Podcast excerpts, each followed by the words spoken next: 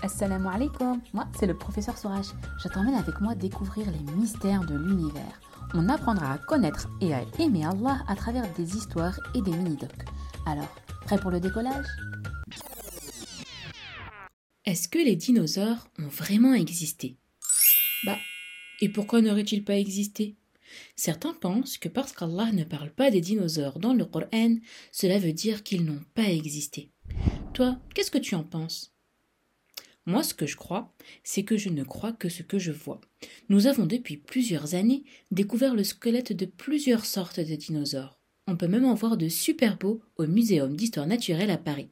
Des fossiles d'œufs de dinosaures ont aussi été découverts et grâce à l'avancée des sciences, on sait même à quoi ils ressemblaient en vrai.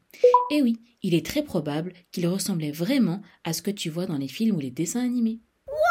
et puis, qui a dit qu'Allah n'en avait pas parlé dans le Coran?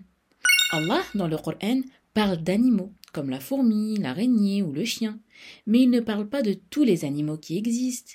Et oui, Allah a envoyé le Coran pour nous apprendre notre religion, pour nous accompagner et pour nous aider à entrer dans son vaste paradis. Mais il n'a jamais dit que le Coran était une encyclopédie universelle du monde vivant et qu'il devait contenir toutes les espèces animales. D'ailleurs, il y a des espèces qui vivaient encore il y a une vingtaine d'années, mais qui se sont éteintes comme le phoque moine des Caraïbes par exemple. Il n'est pas cité dans le Coran, mais ça ne veut pas dire qu'il n'a pas existé. Allah a créé les animaux, les végétaux, les anges, les djinns. Est-ce que tu penses qu'il n'aurait pas pu créer les dinosaures? C'est juste trop facile pour lui. Et puis les dinosaures, en fin de compte, qu'est-ce que c'est? Ah ah bah oui, c'est des animaux. Ils font, pour la plupart, partie de la famille des reptiles. Ils se seraient éteints il y a 66 millions d'années.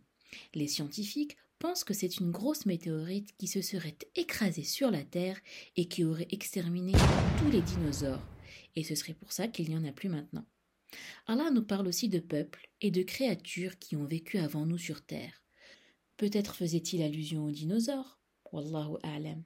Seul Allah le sait. Chaque semaine, je t'emmènerai découvrir une nouvelle histoire ou alors je répondrai à une question. Si tu veux que je réponde à la tienne dans le prochain podcast, demande à un grand de la laisser en commentaire. Allah te préserve. Wassalamu alaikum.